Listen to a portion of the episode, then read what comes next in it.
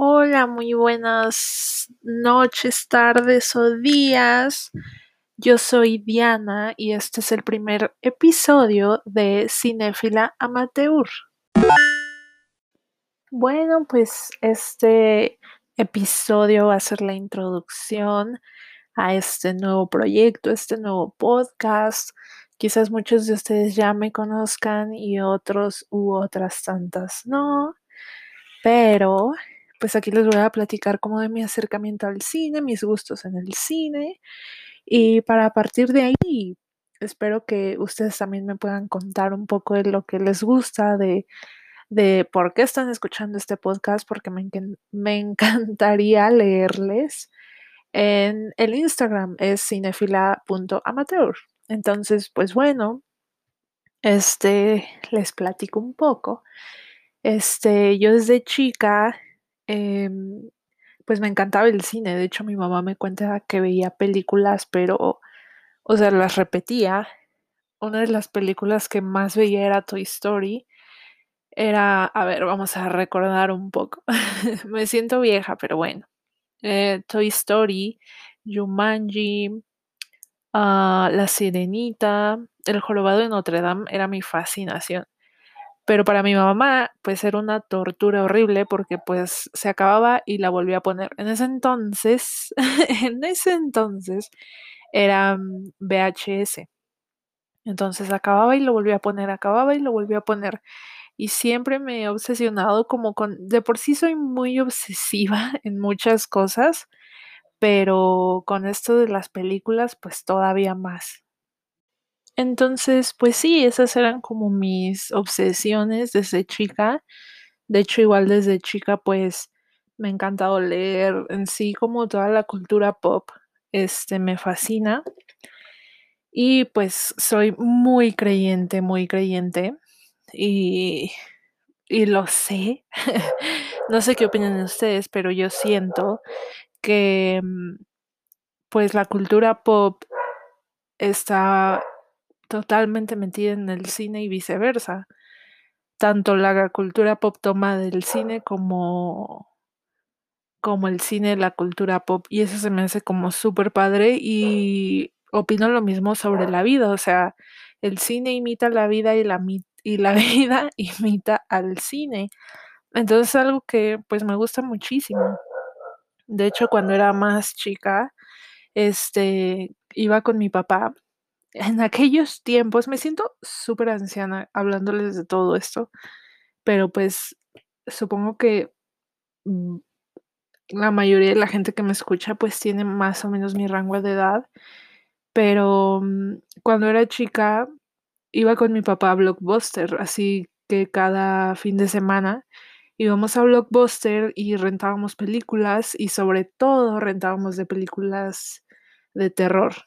Entonces, pues me fascinaban, o sea, me acuerdo igual que estaba obsesionada como con Chucky y siempre tenía pesadillas horribles, despertaba llorando, pero la seguía viendo. no entiendo por qué, pero y hoy en día, de hecho, la primera película, la primerita de Chucky, me, me sigue dando miedo, se me hace una muy, muy buena película. Si tiene rato que no la ven, la verdad es que deberían darle una repasada porque es, una película pionera y es muy, muy buena. Pero bueno, empecé ya un poco más grande, pues como les digo, a ir con mi papá este, a rentar a Blockbuster y en su mayoría eran películas de terror. Me acuerdo mucho que, que vimos Evil Dead, El Barco Fantasma, Poltergeist, Carrie, entonces esas eran como, como mi primer acercamiento un poco ya más sofisticado, digámoslo así, aunque, aunque no creo como mucho en ese término y menos en el cine, pero pues era ya un acercamiento mucho más serio, quizás podríamos llamarle así. Entonces, pues sí, esa, esa fascinación, pues em, por diversas circunstancias bajó un poco, me empezaron a interesar otras cosas pero realmente nunca dejé como de ver cine. Este, de hecho, como que evolucionó en algún punto a que me empecé a obsesionar con videoclips, con videos musicales. eh, y veía muchísimos, me acuerdo muy porque esto lo he contado, creo ya, eh, en algunas personas, pero cuando yo llegaba de la escuela, lo primero que o sea, me despertaba y prendía la tele y ponía MTV.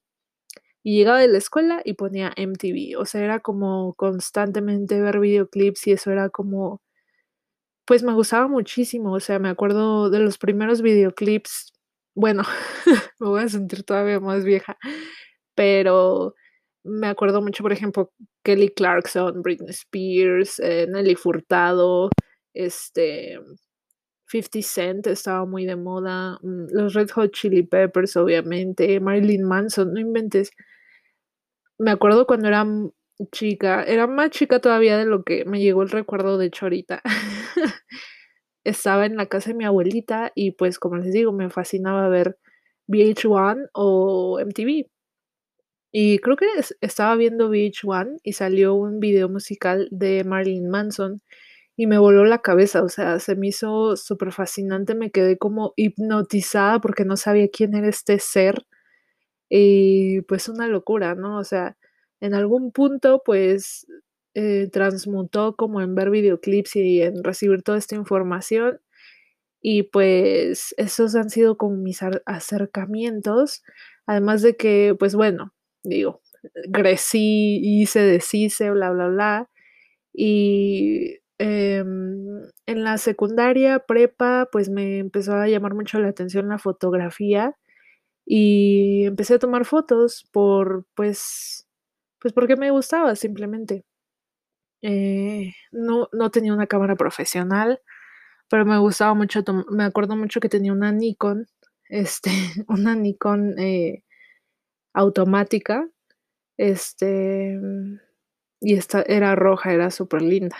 Quién sabe dónde quedó, pero sí, este, mm me me empezó a gustar muchísimo la foto y consecuentemente, saliendo de la preparatoria, decido iniciar en la universidad de cine. Eh, empecé la licenciatura, soy graduada de la licenciatura. Es una es un nombre bastante largo, pero que pongan mucha atención. El nombre de mi licenciatura es Licenciatura en Artes y Negocios Cinematográficos y Televisivos. Esa es mi licenciatura.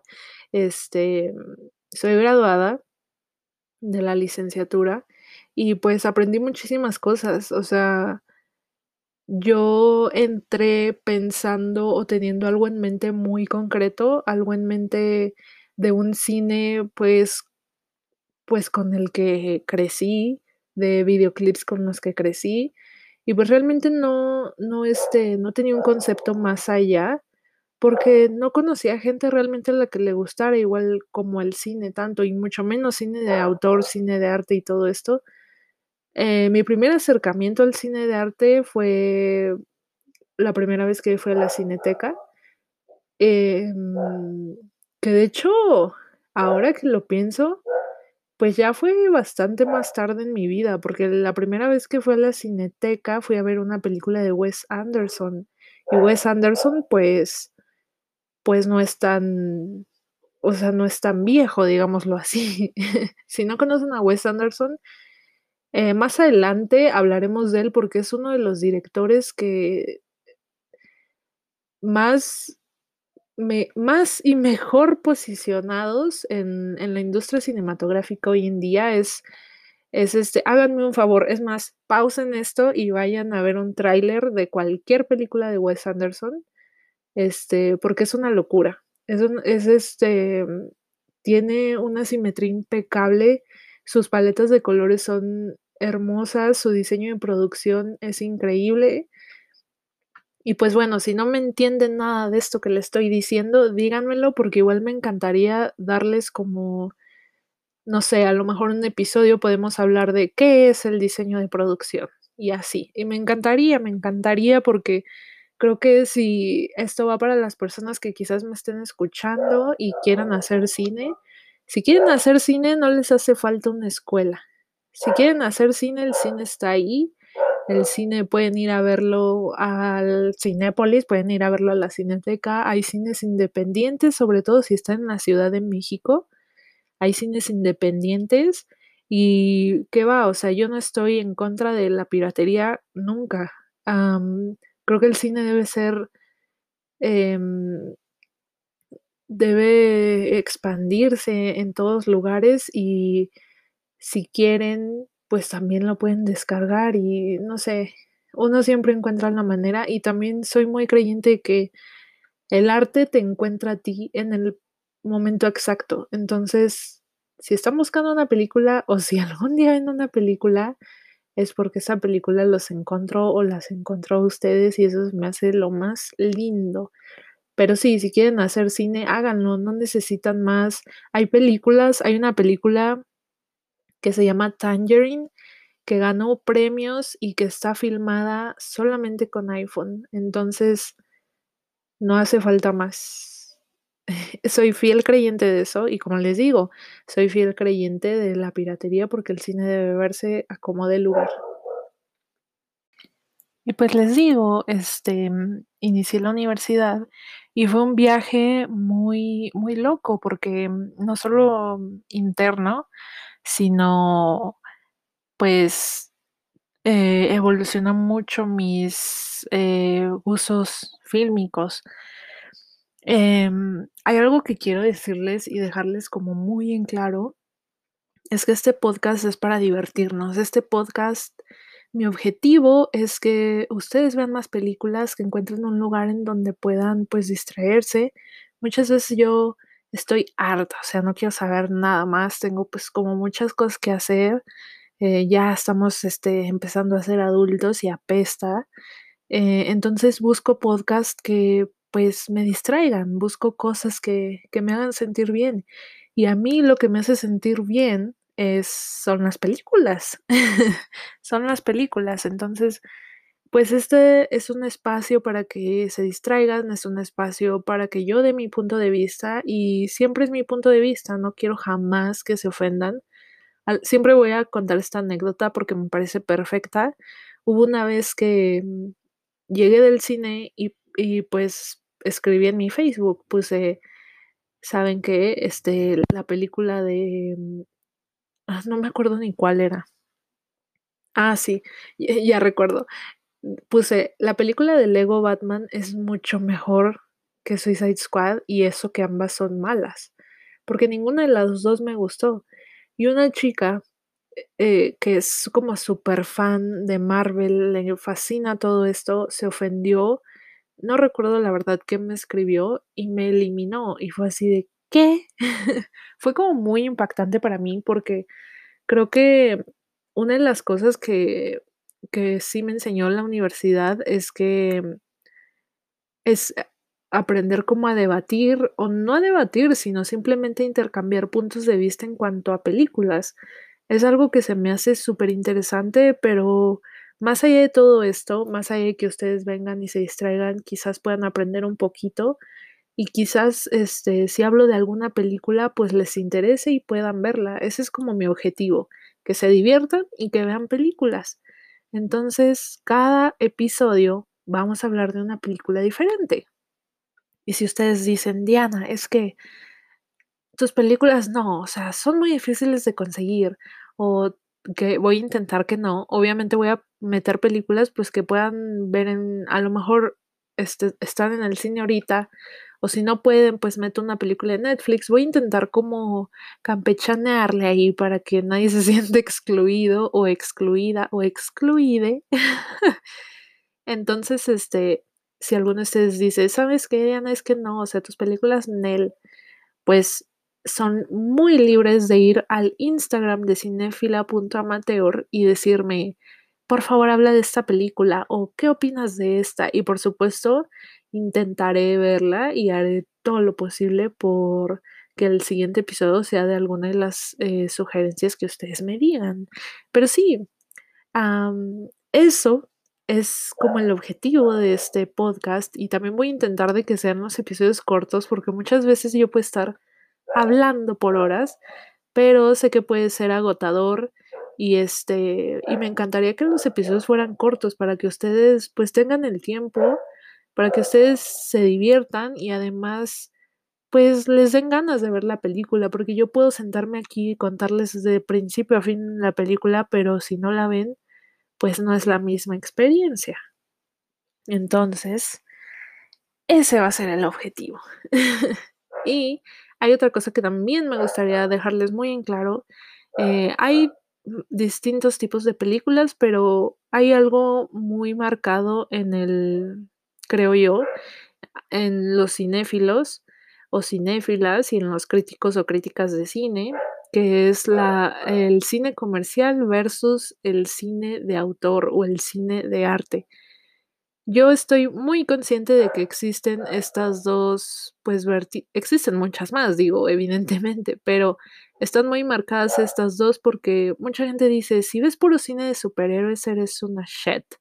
O sea, no eres nada y no sabes nada de cine. Y si ves cine de arte, eres un conocedor de lo más culto y lo mejor. Yo la verdad es que no creo en eso en absoluto. Creo que el cine es cine y a mí me gusta el buen cine. Y punto. Puedo ir a ver algo de Marvel, puedo ir a ver algo a Cinépolis y puedo después ir a la cineteca y puedo después encontrar una película super underground. Y lo único que quiero es que sea buen cine. Y hay algo que quiero decirles también, que es que para mí lo más importante de una película es que te haga sentir. A veces nos obsesionamos tanto y eso es algo que me pasó en la universidad. Hubo un tiempo en que me puse muy triste porque me estaba tan obsesionada en encontrarle el significado, en leer las películas, en leer su trasfondo, en, en indagar tan profundamente en las películas que me di cuenta de que me estaba olvidando de disfrutarlas. Entonces, venimos aquí a disfrutar las películas, venimos aquí a que nos hagan sentir y eso es lo más importante. Entonces, pues aquí no es un lugar para juzgar, aquí no es un lugar para juzgar gustos y si bien a lo mejor algún día veo una película que les digo, ¿saben qué? No me gustó por esto y esto y esto, no quiere decir que yo les esté diciendo que si les gusta son lo peor pero simplemente quiere decir que a mí no me gustó. Eso es todo. Las cosas no tienen que ser tan profundas, no tienen que ser tan complicadas. Esto es cine y me quiero divertir y quiero que ustedes vean más cine. Entonces, pues voy a finalizar este episodio de introducción para que se queden con las ganas de escuchar el próximo episodio que va a ser cada semana vamos a tener una película diferente, como ya les dije.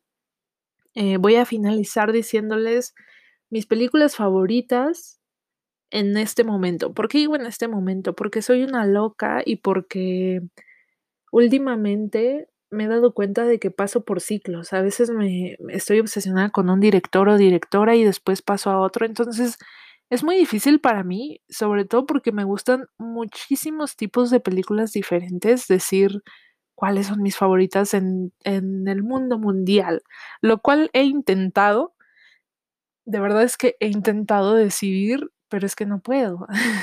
para empezar, son muchas las que me gustan, pero les voy a decir cuál es mi top 4 y es, este es mi top que está actualmente en mi cuenta de Letterboxd.